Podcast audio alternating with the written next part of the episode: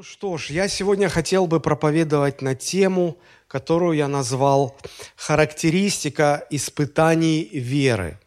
Характеристика испытаний веры. Быть верующим – это не просто означает иметь какие-то религиозные взгляды, но и идти по жизни, доверяя Богу и в больших делах, и в малых. Вот почему э, важно не только выучить символ веры – и знать, во что ты веришь. Но важно также еще научиться доверять Богу. И мы сами в этих вопросах, если бы Бог над нами не работал, мы бы никак не развивались и не продвигались. И поэтому Бог работает постоянно над нами, над нашей верой, чтобы в новых, в новых и в новых обстоятельствах мы учились доверять Богу и доверять полностью, доверять до конца – вот почему мы изучаем э, веру Божьих героев, э, библейских героев, в частности, веру Авраама. Мы уже сегодня будем, наверное, это третье да, служение, когда мы будем говорить на примере э, из жизни Авраама. Потому что Бог, Он хочет взращивать нашу веру. Просто можете сами себе сказать, Бог постоянно работает над тем, чтобы взращивать во мне веру – чтобы я больше и больше мог доверять Богу. Очень часто верующие, к сожалению, путают веру с умственным согласием с какими-то библейскими фактами. И им кажется, что если они согласились с тем, что написано в Библии, у них есть вера. Они забывают, что вера прежде всего – это не доктрина, это не согласие с чем-то, что Бог говорит, а это практическое доверие Богу в какой-то ситуации. А, знаете, иногда люди проводят тренинги такие, командная работа, где учатся доверять друг другу. И э, упражнение заключается в том, что человек становится спиной, а сзади него э, два человека, которые говорят, «А, не бойся, падай назад, а сзади два тебя подхватят. Вот так пытаются развивать доверие. И очень многие люди, когда на словах им объясняют, они говорят, да, ну это не трудно, просто тебя же там все равно подхватят. А когда им вот им, те, кто согласился, предлагают, а давайте вот с вами. И они тушуются, они говорят, нет, ну я так не могу. Смотрите, они согласились, но они не могут довериться. И вот сегодня в церквях полно таких христиан, которые согласились с Богом, а когда Бог говорит, ну так давай, они говорят, не-не-не-не-не-не. Мы, так, мы теоретики такие, мы, мы в теории согласны. А вот Господь э, вводил Авраама от одной трудной ситуации к другой, где не в теории, а на практике он растягивал его веру и э, помогал ему вырабатывать внутри себя что-то, что заставля... не то, что заставляло, а что давало, наверное, возможность Аврааму все-таки довериться Богу в тех или иных обстоятельствах. Мы сегодня будем э, рассматривать историю из 22 главы книги «Бытие». Вообще, это, это история о том, как а, Бог попросил Авраама принести в жертву своего сына. Эта история очень сложная для понимания и еще более сложная для проповедования. Пастор церкви, в которой я делал первые шаги как проповедник Евангелия, в конце концов даже наложил вето, запрет на эту главу и говорит, вот по этой главе, чтобы никто не проповедовал в этой церкви, я запрещаю. Я был очень с ним согласен. Знаете почему? Потому что подавляющее большинство проповедей, почти все, за редким исключением, которые я слышал на эту тему, они не только не укрепляли в вере, они, они просто приводили в смущение и замешательство людей. Люди притыкались и соблазнялись. Поэтому передо мной стоит сегодня непростая задача. Вот эта глава описывает ситуацию, когда Бог повелевает Аврааму принести в жертву своего сына Исаака. И это событие имело большое значение как в историческом, так и в пророческом смысле, и в практическом тоже. Вот мы больше сегодня будем говорить про практический, практический смысл. Если посмотреть в эту 22 главу, то вся она вот очень легко делится на три части. Вот они на поверхности, эти три элемента. Во-первых, здесь описывается Божие испытание – Потом рассказывается, как Бог пришел и спас Авраама в этой ситуации, Божие спасение. И после этого мы видим, какие благословения Бог изливает на Авраама за то, что тот прошел испытание веры. И вот я сегодня хотел бы, рассматривая эту главу, наверное, прежде всего выделить для нас э, некоторые характеристики, которые присущи любому испытанию в вере. Бог нас всех будет испытывать в вере. Никто не сможет избежать испытаний. И вот для того, чтобы проходить испытания успешно, как прошел Авраам, наверное, надо кое-чему у Авраама поучиться. И я хотел бы выделить э, вот некоторые такие моменты. Э, наверное, можно сказать, что э, любое Божье испытание, оно имеет четыре основных характеристики. Вот давайте мы их посмотрим. Э, во-первых, во-первых, я бы сказал так, любое Божие испытание или трудности, которые мы проходим, они всегда инициированы Богом. Никто не сможет этих испытаний избежать, но когда они приходят, мы первое, что видим, мы видим, что нам некомфортно, нам трудно, мы испытываем боль, и мы видим, что все как-то начинает рушиться и разваливаться. И мы все от природы склонны объяснять себе это тем, что, ну, это, наверное, ну, это случайно, ну, это вот так сложились обстоятельства, ну, ничего тут не поделаешь. И почти все мы забываем, что э, все эти трудности, которые нас э, будут испытывать, они все не случайны. Они все инициированы Богом, они все срежиссированы Господом и намеренно направлены в нашу жизнь. Это первая мысль, которую нужно понять и осознать, когда мы находимся в испытании. Посмотрите, как начинается наша история. Бытие, 22 глава, 1 стих. «И было после сих происшествий, Бог искушал Авраама и сказал ему, Авраам, он сказал, вот я. Я прочитаю еще в синодальном переводе, в, этот, в, в современном переводе. Спустя некоторое время после этих событий Бог подверг Авраама испытанию. То есть, смотрите, Бог подверг, то есть это от Бога пришло. Это не случайно, это не просто так, это не дьявол, это Бог. Причем, если в синодальном сказано «Бог искушал Авраама», то в современном сказано «Бог испытывал Авраама». Бог подверг Авраама испытанию. Когда мы слышим в нашем синодальном переводе слово «искушал», оно нас смущает и отвлекает, потому что тут же вспоминается Иаков, 1 глава 13 стих, где апостол говорит, в искушении никто не говори, Бог меня искушает, потому что Бог не искушается злом и сам не искушает никого. Так если Бог не искушает никого, почему здесь написано, что Бог искушал Авраама? Решается это все просто, если мы будем помнить, что оригинальный текст Ветхого Завета был написан на древнееврейском языке. Так вот, в нашем языке искушение и испытание – это не просто два разных слова, это два разных понятия. Искушение мы понимаем всегда как подталкивание к греху, как провоцирование к чему-то злому. И в этом смысле, конечно, нас искушает всегда дьявол. А испытание – это всегда проверка, это тест. Либо на прочность, либо на верность, либо на подлинность, либо на что-то еще. Это в русском языке. А вот в древнееврейском языке слово «наса» может переводиться и как искушение, и как испытание. Два понятия заключены в, одним, в одном слове. Филологи и богословы предполагают, что объясняется это тем, что в еврейском менталитете, в еврейском мировоззрении э, искушения, испытания, они э, всегда объединены. То есть, когда Бог испытывает человека – Дьявол всегда на готове и никогда не применет возможностью во время испытания, Божьего испытания, прийти со своими искушениями и искушать человека.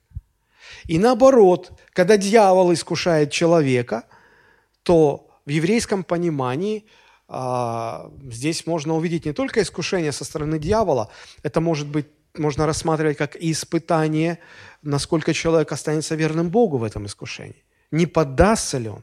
пройдет ли он, победит ли он это искушение. Таким образом, в еврейской культуре любое испытание может содержать в себе искушение, а в любом искушении может, можно увидеть корень или частичку испытания. Поэтому для них это все э, как два в одном. Какое значение должно быть применено, во многом зависит от контекста. Вот почему в современных переводах и во многих других переводах в соответствии с контекстом поставлено слово «Бог испытывал Авраама» или «Бог подверг Авраама испытанию». Синодальный перевод отличается тем, что он всегда старается быть как можно ближе к языку оригинала, и поэтому он, он переводит вот так вот, прямо, не особо учитывая контекст, а, стараясь максимально струк... сохранить еврейскую структуру. И поэтому здесь написано «Бог искушал Авраама».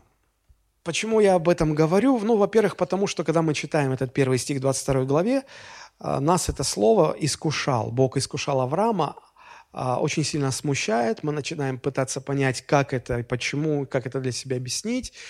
Но еще что плохо, то, что это слово отвлекает нас от того, а, как Бог расставляет акценты в этом отрывке. Потому что мы читаем, и наш взгляд сразу привязывается к слову «искушал». Но я хотел бы по-другому поставить акценты. Я хотел бы, чтобы, когда мы читаем это слово, мы акцентировали слово «Бог». Бог подверг Авраама испытанию. Бог организовал такую ситуацию, в которую поместил Авраама, и все это с целью испытать, подвергнуть испытанию Авраама. Поэтому в какой бы трудности вы ни находились, через какие бы испытания вы ни проходили, запишите в своем сердце, это не случайно. Потому что Бог решил срежиссировать, спродюсировать для вас эту ситуацию, которая будет испытывать э, вашу веру. То есть здесь мы видим, как Бог целенаправленно ведет Авраама в, определенную, в определенное место, в определенную точку, где его вера будет испытана максимально. Для чего Бог это делает?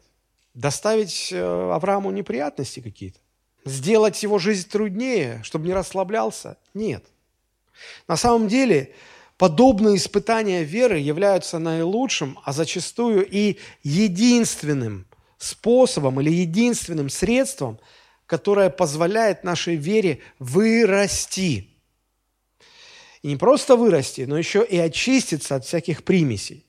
Вот такая очищенная и испытанная вера максимально приближает нас к Богу. Такая вера максимально помогает нам довериться Богу. Не просто умственно согласиться, Господи, я теоретически могу сделать, но практически этого не сделаю. А вот такая вера, испытанная и очищенная, она позволяет полностью на практике довериться Богу.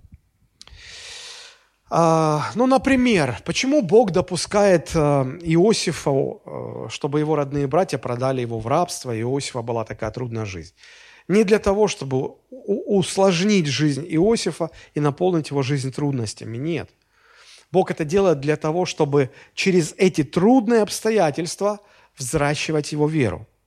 Чтобы потом, пройдя все испытания – Иосиф научился вместе с Богом побеждать, и эти трудности потом стали благословением и для Иосифа, и для тех, кто его окружал. Помните, Иосиф так и говорит в конце своей жизни, что э, вы думали, что вы сделали мне зло, но Бог обратил это зло во благо мне и всем окружающим. Это очень важный момент. Э, почему Бог допустил Давиду годами страдать от преследований Саула. Саул гонялся за, за Давидом годами, а, постоянно обещая его убить, уничтожить, стереть его с лица земли. А, и Давид жил все эти годы в напряжении, зная, что он помазан на царство, зная, что, что Саул, ну, Бог его уже отверг. И зачем все эти трудности? Опять же, все эти испытания Бог намеренно допустил Давиду, чтобы Давид – его испытанная, очищенная вера приблизила его к Богу настолько, чтобы Давид мог потом с Богом уже одерживать победы.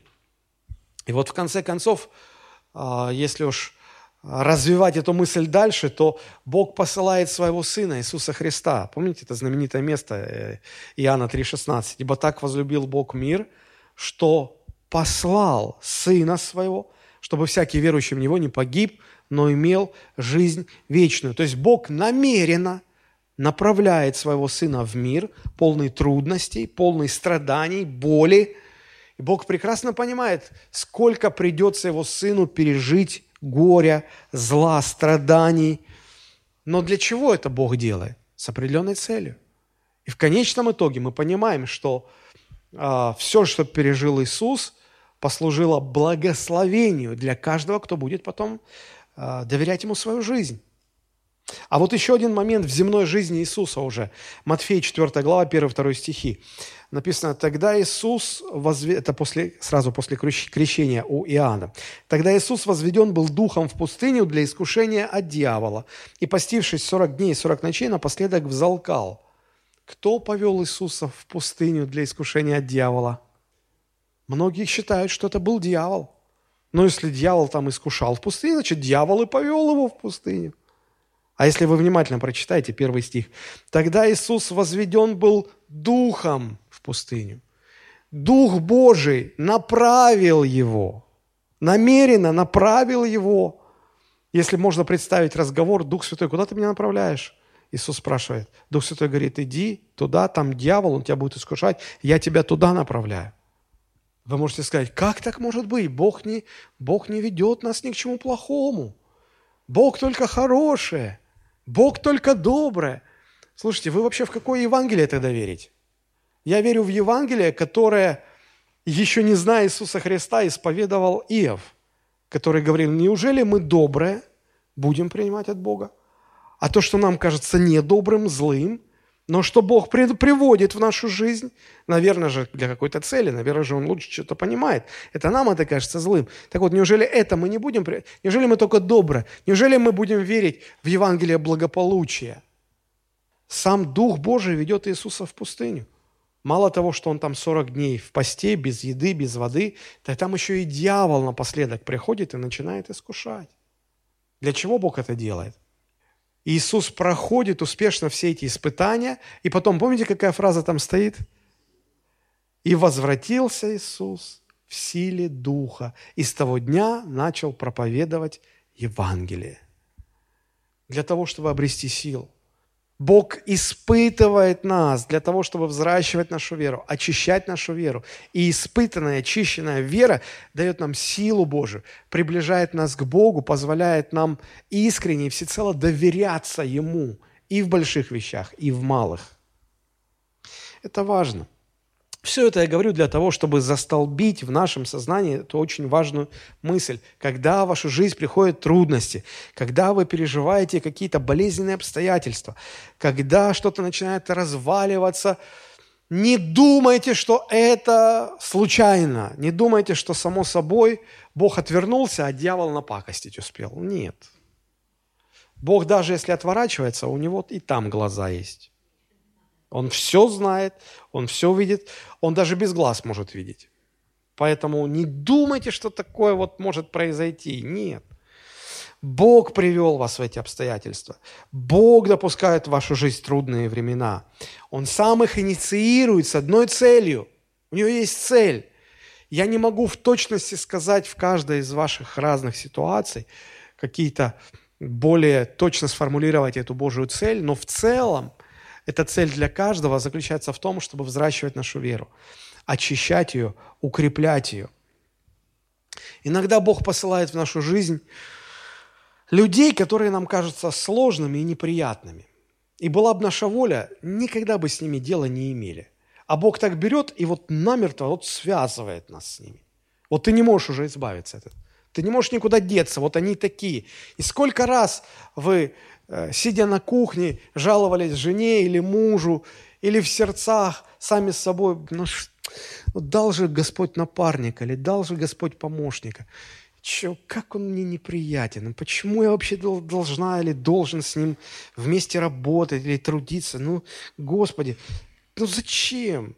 Дал бы мне по сердцу моему. Нет, даешь какого-то. Вам кажется, что это случайно. Вам кажется, что ну, как-то не усмотрели ангелы. Нет, нет, нет, нет, нет. Бог специально такого выбирал, выискивал по всей земле. За тысячи километров от вас привел его и поставил рядом с вами. Вот он должен быть рядом с тобой.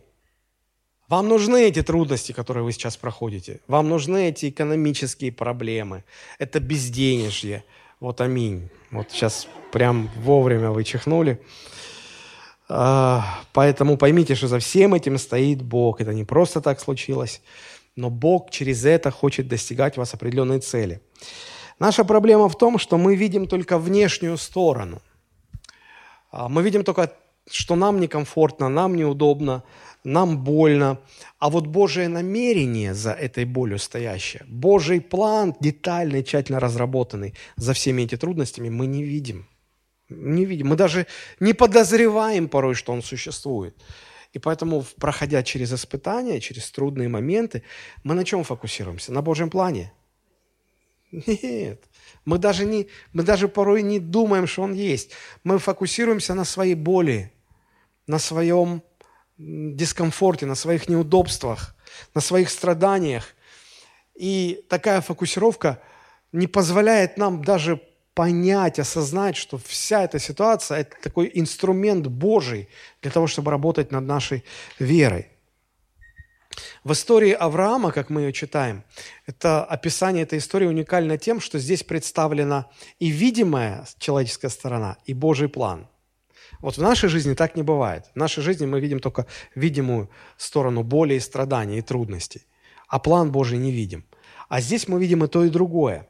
И еще удивительно то, что Авраам здесь поступает не как мы, фокусируясь на боли и неудобствах, а он все-таки фокусируется, а, размышляет на том, а что же Бог, наверное, Бог чего-то хочет сделать через это. И исходя из доверия Богу, вот он, он соглашается повиноваться Богу. Вот в этом э, удивительное качество Авраама. Он не позволял себе фокусироваться на текущей боли, на неопределенности, на неудобствах. Он фокусировался на Боге. И мы это сегодня увидим, изучая эту главу. Мы же практически всегда поступаем наоборот. В этом наша сложность. Итак, первая характеристика любого испытания веры – это то, что все эти испытания, они приносят с собой боль, трудности, страдания, но все это инициировано Богом. За всем этим стоит Божий план. Это инструмент работы над вашей верой. Есть. Аминь. Да. Теперь вторая характеристика любого испытания веры заключается в том, что фокусироваться в испытании человеку нужно на послушании Богу, а не на боли и на трудностях, которые он переживает. Как я уже сказал, мы именно так, а, такой фокус и, и настраиваем, но это неправильно. К вам пришли трудности, а, вас уволили, или а, вы переживаете развод, или еще какие-то трудности, я даже не буду пытаться фантазировать, вы проходите через трудные какие-то моменты. На чем вы фокусируетесь? С вероятностью 99% скажу, что вы фокусируетесь на боли. Вы всем говорите, мне больно, мне тяжело.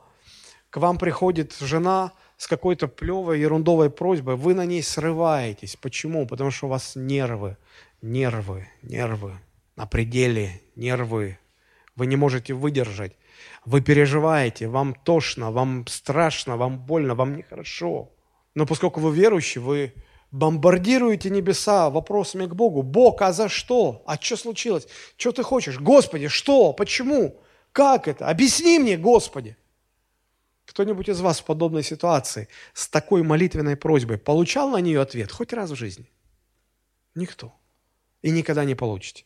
Потому что Бог на такие молитвы не отвечает. И не будет отвечать. Если мы читаем Слово Божие, если мы вникаем в Слово Божие, то мы должны из Библии научиться, что в такие моменты нам нужно фокусироваться не на несправедливости, которую мы переживаем, не на трудностях, через которые мы проходим, не на наших вопросах, Господь, а ну-ка объясни, что и почему происходит. Мы должны сфокусироваться на том, как я в этих трудностях могу оставаться послушным Богу. Иначе, если вы будете фокусироваться на текущей боли, вы просто разочаруетесь в вере. Это вас раздавит, это вас разрушит. Вы придете к усталости, разочарованию, и ничем хорошим это не закончится. Итак, в испытаниях нужно фокусировать свое внимание не на текущей боли, а на следующем вопросе. Как в этих трудностях я могу оставаться послушным Богу? Как? Посмотрите, что мы видим в истории с Авраамой, с Авраамом. Бытие, 22 глава, первые два стиха.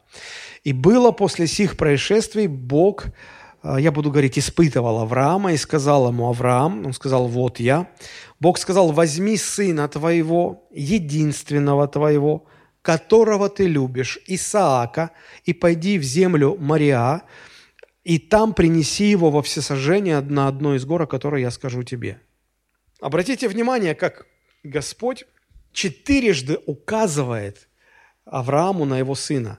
Вот чтобы не было никаких разночтений. Смотрите, он говорит, Бог сказал, возьми сына твоего. У него и так один был сын. Но чтобы ты не сомневался, единственного твоего. И чтобы вообще никаких сомнений не было. Того, которого ты любишь, да. И чтобы вообще уже никаких, никакой двусмысленности. Исаака, сына твоего, единственного твоего, которого ты любишь, Исаака. Очень конкретно. Вот его возьми и принеси его во всесожжение. Ну, как бы вы вот отнеслись ко всему этому на... в случае, если бы вы оказались на месте Авраама? Очень тяжело. Как-то диковато это все смотрится. Вообще непонятно. Бог очень хорошо понимал, что значит э, Исаак для Авраама. И вот смысл веры заключается в том, чтобы жить и действовать в гармонии с волей Божьей. А в чем заключается вера? А вера заключается в признании авторитета тому, кого ты веришь. А практически эта вера выражается в том, чтобы не просто признать авторитет, а послушаться этот авторитет. Очень простой пример. Когда вы идете к врачу, согласитесь, мы всегда идем к тому врачу, в котором мы признаем способность и достаточный авторитет поставить точный диагноз нам и назначить верное лечение. Потому что иначе мы бы к другому врачу бы не ходили. И когда мы идем и позволяем, чтобы нас обследовали, и позволяем, чтобы нам поставили диагноз, мы этим показываем, мы признаем ваш авторитет. Вы мой врач. А знаете, в чем выразится практическое наше э, признание авторитета или веры? Когда мы в точности исполним все его назначения. Наш русский человек как ходит к врачу? Пришел к врачу, послушал, получил рецепт, вернулся домой и делает все по-своему. Жена говорит, ну врач тебе сказал, алло. Да ладно. Вот мы и с Богом так. Господь сказал, а, да ладно, Господь поймет. Практическое выражение веры, оно и заключается в том, чтобы в точности послушаться – вот почему я говорю, что любое испытание веры, оно так или иначе фокусируется именно на послушании Богу. Испытывая и тренируя нашу веру, Бог ставит нас в трудные ситуации, которые выводят нас из зоны комфорта. И там нам уже сложно быть послушными. Когда все хорошо, согласитесь, послушным быть легко, правда же? Когда то, что просит от нас Бог, совпадает с нашими желаниями, вот тут мы вообще. Аллилуйя, слава Господу, я послушен. А когда Бог просит сделать то, чего мы вообще не хотим делать, что человеку вообще сложно сделать, когда цена становится очень высокой, нам очень трудно послушаться Бога. Ну, например, когда у родителей подрастает дочь, и пришло время отдать ее замуж – папе и маме очень тяжело отдать, отпустить, очень тяжело, потому что теперь она будет жить в другом доме, теперь она будет жить э, под руководством другого мужчины, и отцу всегда сложно.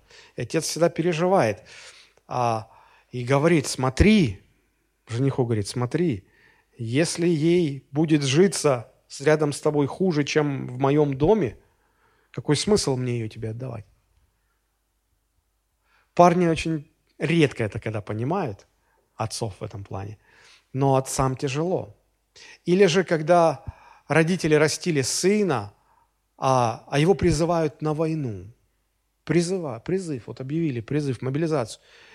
И, и родителям еще сложнее отпустить, потому что на войне убивают.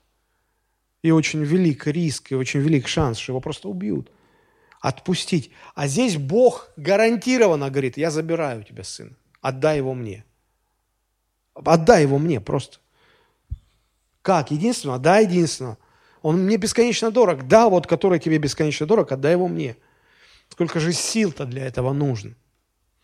То был вопрос послушания у Авраама. То была его цена послушания. Мне кажется, в, вашем, в вашей ситуации цена послушания гораздо меньше, чем там у Авраама. Гораздо меньше. И то вы не решаетесь. Не решаетесь. Так вот, вера в испытаниях, она всегда должна фокусироваться на послушании Богу, а не на текущих проблемах, болях и страданиях. В испытаниях направьте свой фокус таким образом, чтобы спросить себя, как я посреди этих трудностей могу оставаться послушным Богу. Например, вы потеряли, потеряли работу, вам сразу приходят счета, у вас там и был какой-то запас, но он быстро улетучился. Вы вы преследуемы постоянным страхом остаться без денег. И тут вы приходите в церковь, и пастор говорит о пожертвованиях, о десятинах, и вы думаете, не-не-не-не-не-не, не сейчас, не сейчас. Не... Сейчас трудные времена, раньше, да, я помогал, чем мог. Сейчас даже не заикайтесь мне. Этот человек сфокусировался на своих трудностях или на том, как в этих трудностях оставаться послушным Богу? Первое – Потому что если бы он сфокусировался на том, как остаться послушным Богу, он бы поступил как та бедная вдова. Я все равно буду давать. Пусть не столько, как раньше. Пусть не так много, как раньше. Пусть это будет копеечка. Но я хочу остаться послушным Богу. Это важно. Это важно. Или же вы попадаете в ситуацию напряженных отношений с каким-то человеком. У вас конфликт. И мы обычно всегда в такой ситуации фокусируемся на том человеке, как он так мог поступить. И мы сидим на кухнях и обсуждаем. Не, ну представляешь, как он мог? Что он вообще сделал? Чего ему не хватало? Даже надо как вот, как гадко так поступить. И, и мы фокусируемся на ком? На нем. А как надо? А надо спросить себя, Господи, а как в этой ситуации, в этих трудностях, как я должен поступить, чтобы остаться послушным Тебе? Мы даже не думаем об этом. Но вторая характеристика испытаний говорит о том, что нужно правильно настроить свой фокус, иначе будет беда. Иначе будет беда. Мы не пройдем испытания. Посмотрите, интересное место, филиппийцам 2 глава, 5-8 стихи. «Ибо в вас должны быть те же чувствования, какие во Христе Иисусе, он, будучи образом Божьим, не почитал хищением быть равным Богу, но уничижил себя самого, приняв образ раба, сделавшись подобным человеком и по виду став как человек, смирил себя, быв послушным, вот здесь акцент, быв послушным даже до смерти и смерти креста. Обратите внимание, что вот в этом отрывке с 5 по 8 стихи перечисляю, перечисляются конкретные действия Иисуса Христа. Смотрите, что Он сделал. Он уничижил себя, Он принял образ раба, Он сделался подобным человеком, Он принял вид человека, Он смирил себя. Все эти действия ради чего? Для чего? Ради спортивного интереса? Смирение ради смирения? Нет. Смотрите в текст. Для чего? Чтобы остаться послушным и даже до смерти послушным. И не просто даже до смерти, а даже до смерти крестной. Вообще до конца остаться послушным. До конца остаться послушным. Но на этом мысль не заканчивается. Обратите внимание на начало пятого стиха. В вас должно быть то же самое. Вот когда вы проходите испытание – вам нужно фокусироваться не на боли и страданиях, которые вы сейчас терпите, а на том, как остаться послушным Богу в этих трудностях. Причем остаться послушным, как это страшно сказать, даже до смерти. Даже до смерти креста. До конца остаться послушным Богу. Если мы так сфокусируем наше внимание, мы сможем пройти испытание. Итак, мы уже две характеристики рассмотрели. Во-первых, все Божьи испытания инициируются Богом, они приходят от Бога. Во-вторых, в испытаниях мы должны правильно сфокусировать свое внимание на том, чтобы оставаться послушным Богу до конца. Теперь третья характеристика. Все эти Божьи испытания, они всегда, они всегда выражены практически в нашей реальной жизни, они не теоретические. Другими словами, Бог испытывает нашу веру не тогда, когда мы сидим за студенческой партой в учебной аудитории, и нам профессор задает вопрос, а как бы вы поступили, если бы было вот так вот? И мы просто в воображении прокручиваем эту историю, думаем, ну мы бы поступили так. Нет, Бог так никогда нас не испытывает. Знаете, в, а, как проходят испытания трудовых навыков, что ли, или профессиональных навыков? Как происходит испытание квалификации профессиональных навыков? ну, допустим, пилоты, да, ведь их проверяют, их испытывают не в реальном полете. Посадили за штурвал реального самолета, в котором реальные пассажиры, и вот лети. Нет. Прежде чем его, ему доверят а, настоящий самолет, и он по-настоящему будет а, перевозить людей, он проводит сотни часов в тренажере. И вот если в тренажере ты не выдержал испытания, ты разбил, в кавычках, разбил самолет, то не страшно, это же в тренажере произошло. Ты вышел и как бы отряхнулся, ну да, огорчился. Но с тобой ничего не произошло. Так вот, Бог никогда не испытывает нас в тренажерах. Бог всегда нас испытывает в реальной жизни. Просто в реальной жизни. И вот это третья характеристика а, любых испытаний. Смотрите, Бог ожидал от Авраама не просто теоретической готовности пожертвовать своим сыном, а Бог ожидал, что Авраам начнет практически что-то делать.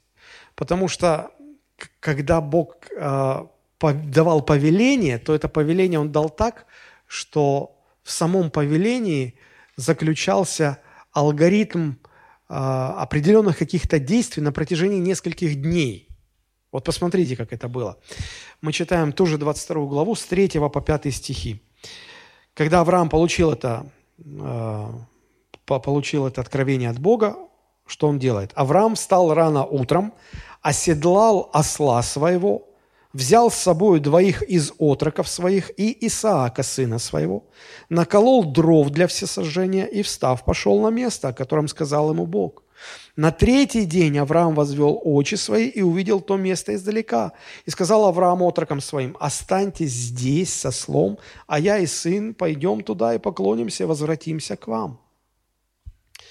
Обратите внимание, что послушание Авраама, оно предполагало минимум три дня каких-то конкретных действий.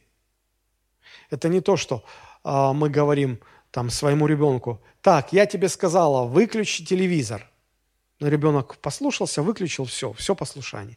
А здесь на протяжении нескольких дней.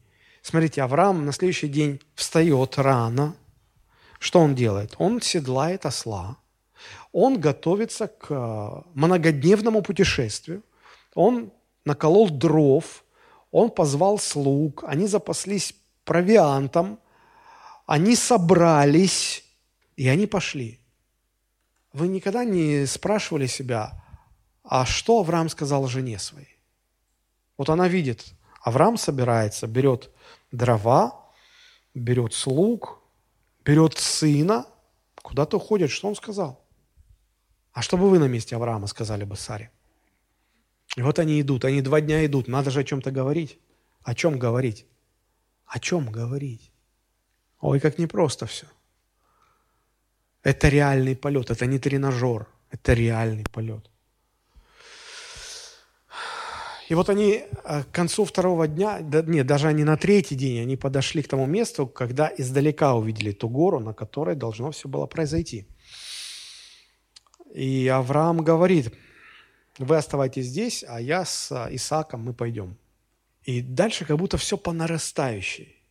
Вот он, то они со слугами шли, а тут он идет один на один со своим сыном, еще целый день идет. И он не просто идет. Исаак начинает вопросы задавать. Посмотрите, 6-8 стих. «И взял Авраам дрова для всесожжения, возложил их на Исаака, сына своего взял в руки огонь и нож, и пошли оба вместе. И начал Исаак говорить Аврааму, отцу своему, сказал, отец мой. Он отвечал, вот я, сын мой. Он сказал, вот огонь и дрова, где же агнец для всесожжения? Ну что ты ему ответишь? Ну вот что ты ему ответишь? Авраам сказал, Бог усмотрит себе агнца для всесожжения, сын мой. И шли далее оба вместе. И какое-то неловкое молчание такое. Вроде сын спросил, вроде отец ответил, но понятнее не стало ни на йоту. Как же это тяжело, наверное. Авраам шел и думал, 40 лет назад Бог пообещал сына. Мы его 25 лет ждали. Вот он родился. Вот он уже подросток, ему уже 15 лет. Но он уже все понимает. Что мне ему сказать? Чуть-чуть отклоняясь в сторону, хочется поразмышлять вот о чем. Смотрите, интересно, что когда Христу надо было отдать свою жизнь ради спасения этого мира, то Он ее отдал не там, на небесах. Ну, жил Он там на небесах. Отец сказал, надо отдать свою жизнь. Но Он отдал, и потом как бы дальше пошла жизнь своим чередом. Это не в теории должно было произойти. Должен был быть реальный полет. И поэтому Христос отправляется на землю. И вот Христу нужно было прийти не просто на землю полную страданий, боли, скорби, а еще и прийти туда не как к Богу, а прийти как к человеку. Бесконечное свое естество ему нужно было вместить в неудобный футляр бесконечно ограниченного тела и души человеческих. В детстве я очень увлекался астрономией, космосом. Я читал много книг и смотрел много фильмов о том, как американцы летали на Луну. И там астронавты рассказывали, что им было очень неудобно в скафандрах, потому что на Земле нет атмосферы, там нет воздуха, там нечем дышать.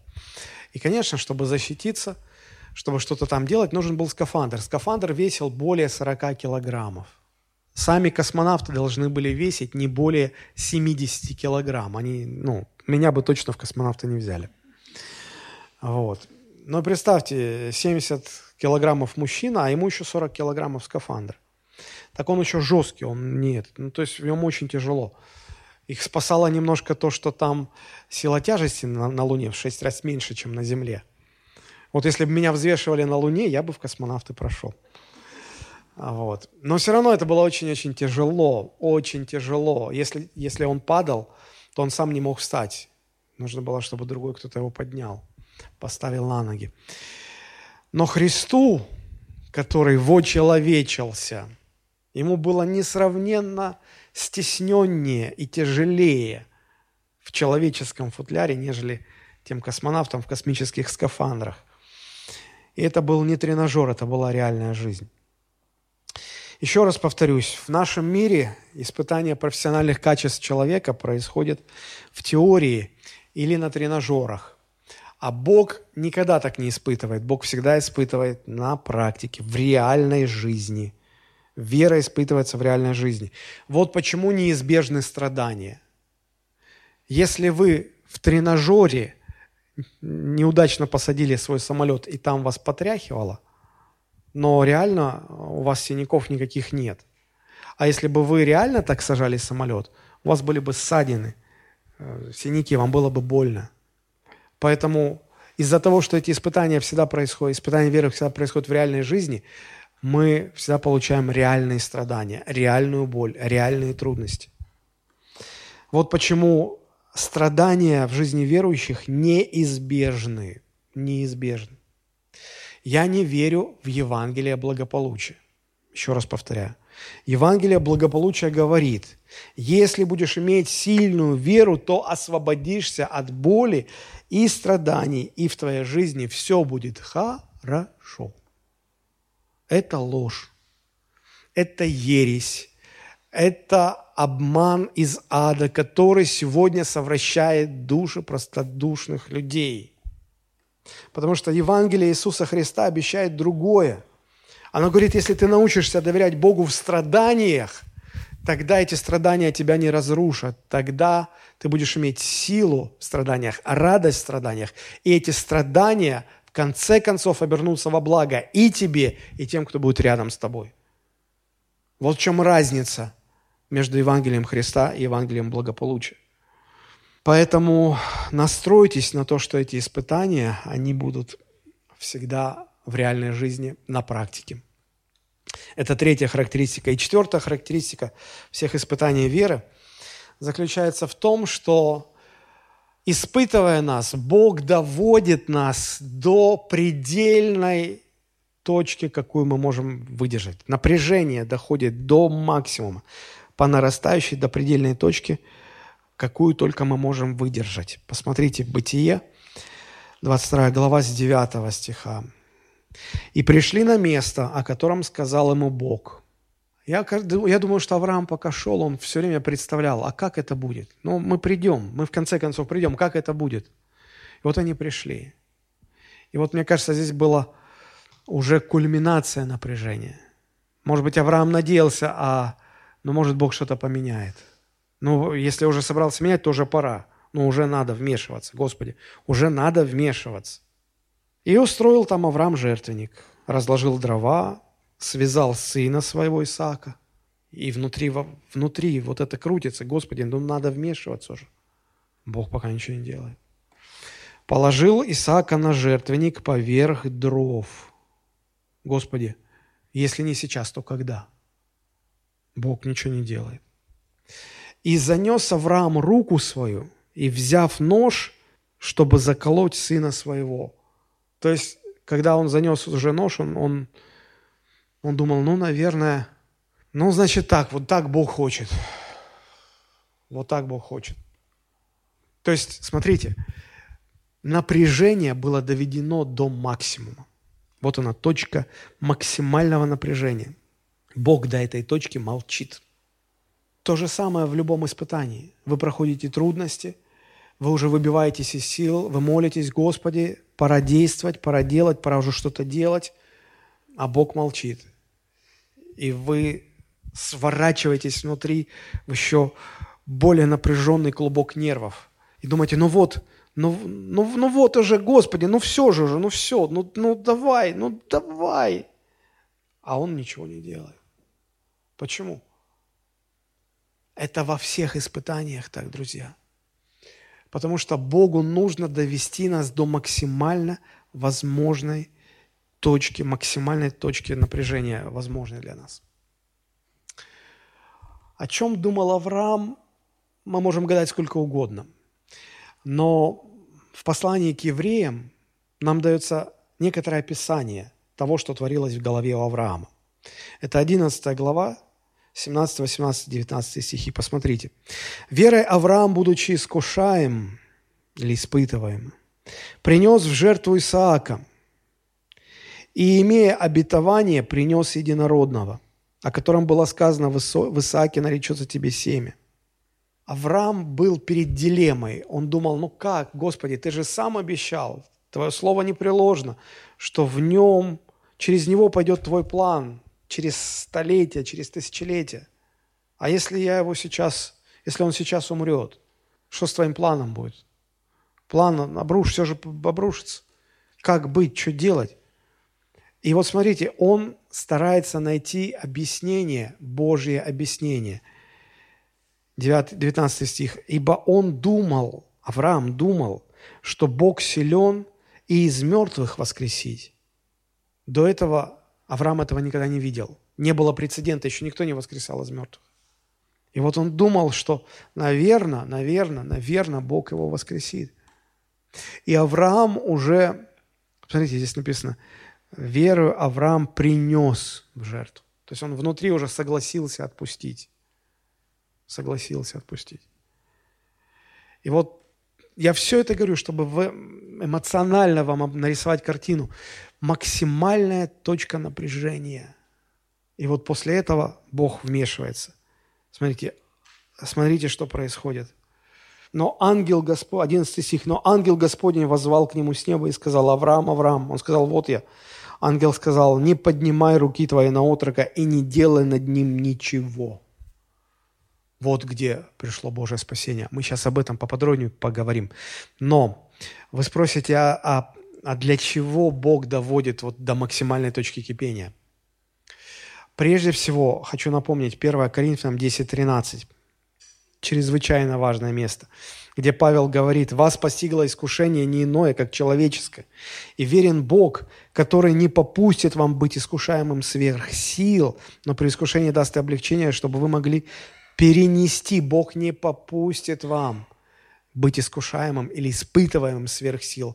Бог не допустит ни одной лишней капельки вашей боли, ни одной лишней капли вашей боли Бог не допустит. Бог тщательно все выверяет, но все же доводит вас до предельной точки. Для чего? Не для того, чтобы вас разрушить, не для того, чтобы вас утопить, но для того, чтобы вас тренировать. Вы скажете, какой в этом смысл? Что делает тренер на тренировках в спортзале? Растягивает наши возможности. Хороший тренер знает, как довести до точки максимального напряжения и при этом не переборщить. Хороший тренер всегда работает на пределе возможностей своего подопечного. Знаете почему? Когда-то я тоже ходил в зал и занимался. Я изучил теорию. Знаете, как растут мышцы? Когда человек э, занимается в спортивном зале, когда он прикладывает нагрузку, его мышцы переживают микроразрушение, микроразрушение мышечных волокон. В результате нагрузки человек получает эти микротравмы мышечных тканей. Затем ему нужно отдых, несколько дней на восстановление, отдых и правильное питание. За это время, ну, в это время включается а, механизм регенерации. Организм восстанавливает мышечные ткани.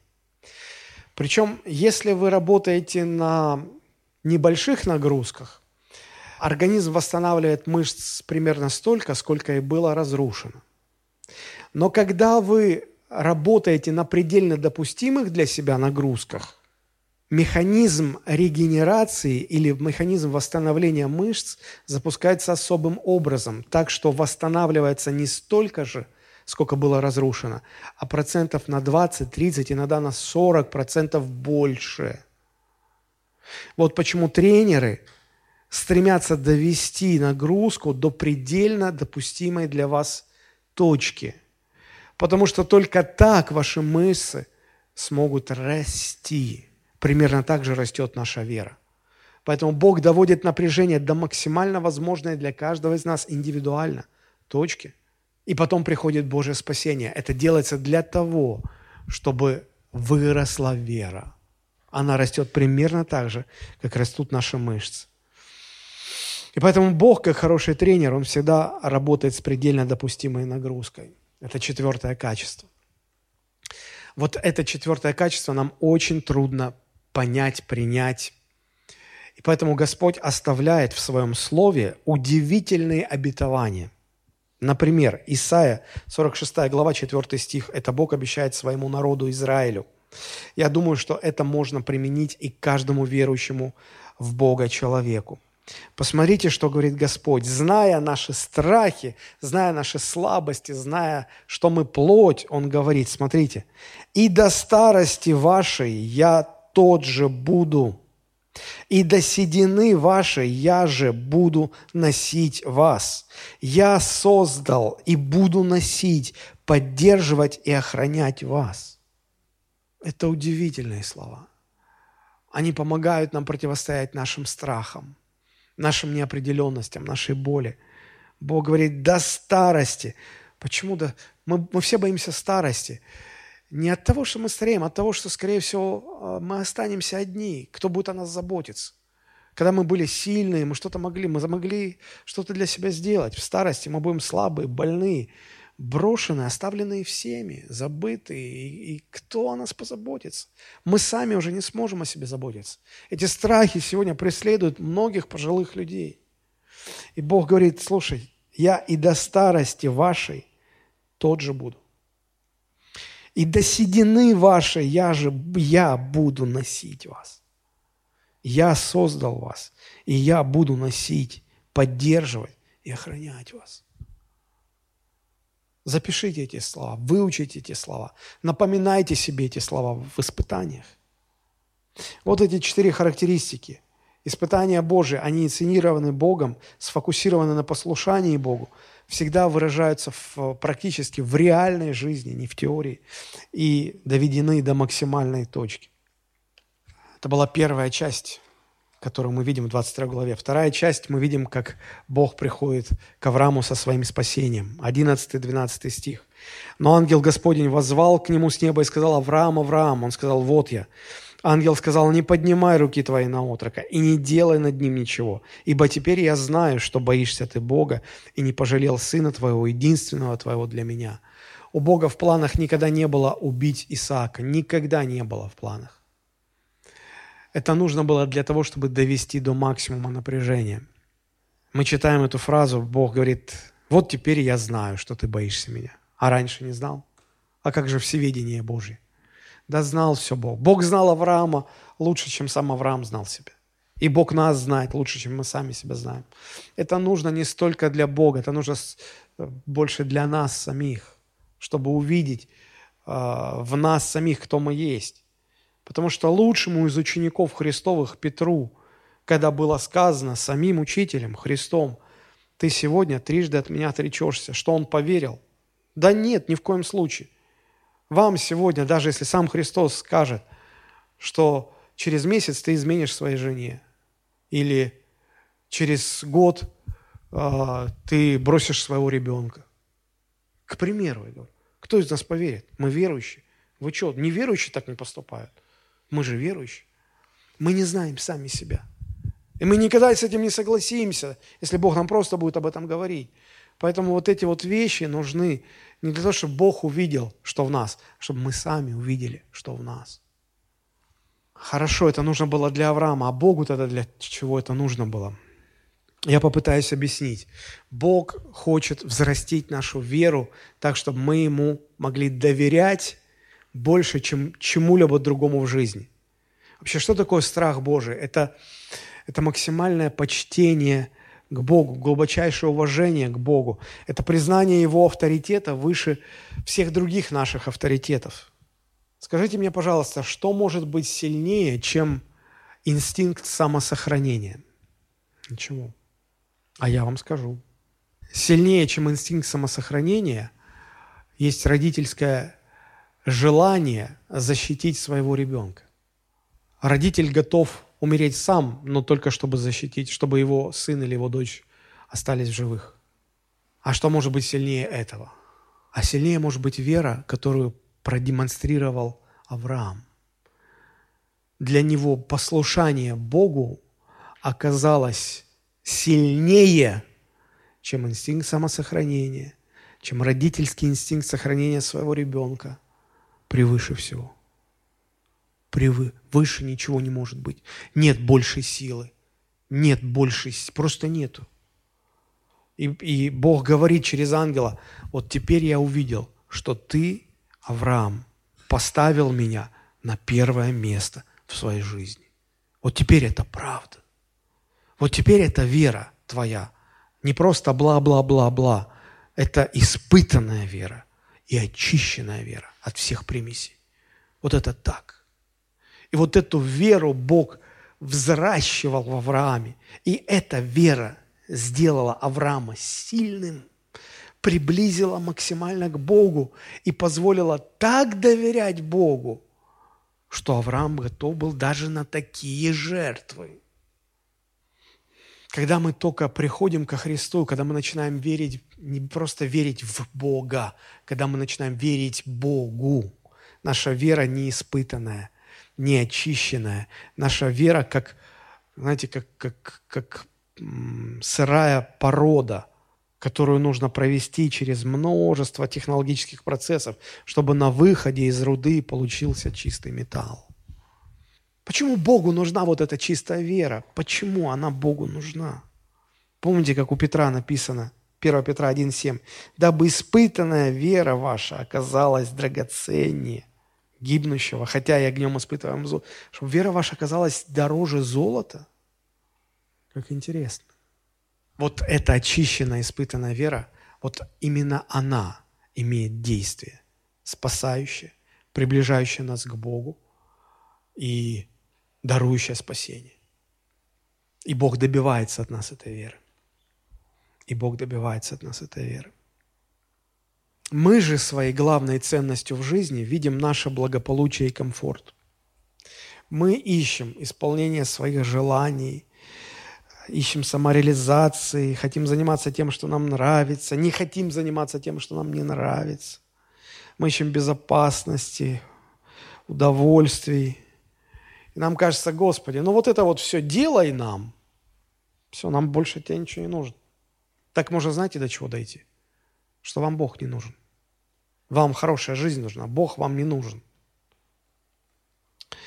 И вот смотрите дальше, что происходит, 13-14 стихи. «И возвел Авраам очи свои и увидел, и вот позади овен, запутавшийся в чаще рогами своими. Авраам пошел, взял овна и принес его во всесожжение вместо сына своего. И нарек Авраам месту тому Иегова Ире. Посему и ныне говорится, на горе Иеговы усмотрится. Мы когда только поженились, я читал это место и говорю, ну, как я удачно женился. Даже если Иегова Олегу ничего не даст, Иегова Ире хоть что-то перепадет. Вот. Но Иегова... Почему... Что значит Иегова Ире? Это значит, Бог усмотрит, Бог позаботится. И вот когда вот так разрешилась эта напряженная ситуация, доведенная до максимальной точки, до кульминации, что больше всего поражает Авраама? Бог говорит, все, Исаака в жертву не приносим. Хорошо, а, что, а где же Овен? Он говорит, вон, посмотри. Он поворачивает свой взгляд и видит, а вот он запутался рогами в кустах. Когда его Бог туда привел? Когда он рогами его там запутал в этом кусте? Как это все? И, и Авраам удивляется, он так поражен, как Господь все усматривает как все в нужное время происходит. И он так был впечатлен, что он само это место называет Господь усмотрит, Иегова Ире. Мы-то сами предполагаем, Бог, ты вот уже сейчас должен действовать. И вот сейчас явить спасение, и вот сейчас, а Он не являет свое спасение в это время. У Него свое расписание, У него свое время, у Него все по-своему. Как знаете, говорится, у Бога в конце концов все будет хорошо. Если пока еще плохо, значит это еще не конец. Поэтому не расстраивайтесь, все будет хорошо. Иов, 5 глава, 18 стих, говорит такие слова о Боге. «Ибо Он, Бог, причиняет раны и сам обвязывает их. Он поражает, и Его же руки врачуют». Когда я был совсем молодым верующим, я читал это место, оно никогда не укладывалось в моем сознании. Я не понимал, что Бог играется с нами. Взял куклу, оторвал руку, потом взял, пришил. Так понимать, что ли? Он причиняет раны, и он сам потом пришивает. А мы пешки, мы такие жертвы его каких-то игр, его беспредела какого-то, который он творит на земле. Нет, абсолютно нет. Это вообще не, неправильный взгляд. Более точная аналогия, когда я представляю хирурга. И вот если бы про хирурга мы говорили, он сам режет, разрезает тело человека, и он сам сшивает. Он делает больно, и он же обезболивает. Не потому, что ему заняться нечем, это его игры такого авторитарного какого-то властителя. Потому что он работает, делает операцию, у него есть цель, он хочет сделать лучше, он работает, он, он лечит, он приносит здоровье. И Господь, проводя нас через испытания, Он работает над нашей верой. И третья часть в этой 22 главе, она связана с тем, что Бог – Бог обещает столько, столько благословений за то, что Авраам прошел испытание веры. Мы видим здесь само испытание, Божие спасение, и мы видим Божие благословение в результате пройденного испытания. И вот Бог перечисляет столько благословений. И все они приходят в результате а, того, что не просто того, что тест сдан, пятерка получена – не в оценке дела, а дело в том, что работа завершена, кондиция нужная достигнута. И мы обретаем веру, которая максимально приближает нас к Богу, мы максимально в гармонии с Богом, и от этого мы максимально счастливы и удовлетворены в жизни. Потому что счастье в жизни не от денег, не от положения в обществе, не от власти, не от удовольствий, не от чего-либо еще. Счастье в жизни только от того, что человек, Бог вырабатывает в человеке испытанную и очищенную веру. Еще раз напомню эти слова Петра, 1 Петра 1,7. «Дабы испытанная вера ваша оказалась драгоценнее золота». Потому что это действительно дороже. Это не метафора, это не красивое слово, это не пафос, это не патетика какая-то. Это, это буквально на счетах посчитать может. Это дороже, это важнее. Вот почему Бог занят тренировкой и очищением нашей веры. Эта вера приводит нас гармонии с Богом. А гармония с Богом – это есть максимальное счастье. Вот просто максимальное счастье. И человек будет тем более ощущать себя счастливым, чем больше он будет в гармонии с Богом. Вот как это было с Авраамом. 15, с 15 по 18 стихи. «И вторично возвал к Аврааму ангел Господень с неба и сказал, «Мною клянусь, — говорит Господь, — что так как ты сделал сие дело и не пожалел сына своего единственного, единственного твоего, то я благословляю, благословлю тебя и умножаю, умножу семя твое, как звезды небесные, как песок на берегу моря, и овладеет семя твое городами врагов своих, и благословятся в семени твоем все народы земли за то, что ты послушался гласа моего». Мы изучаем веру Авраама и веру других героев Библии не ради теоретических каких-то исследований, а ради того, чтобы понять, как Бог работает над нами. Потому что механизмы те же самые, декорации разные, суть та же самая.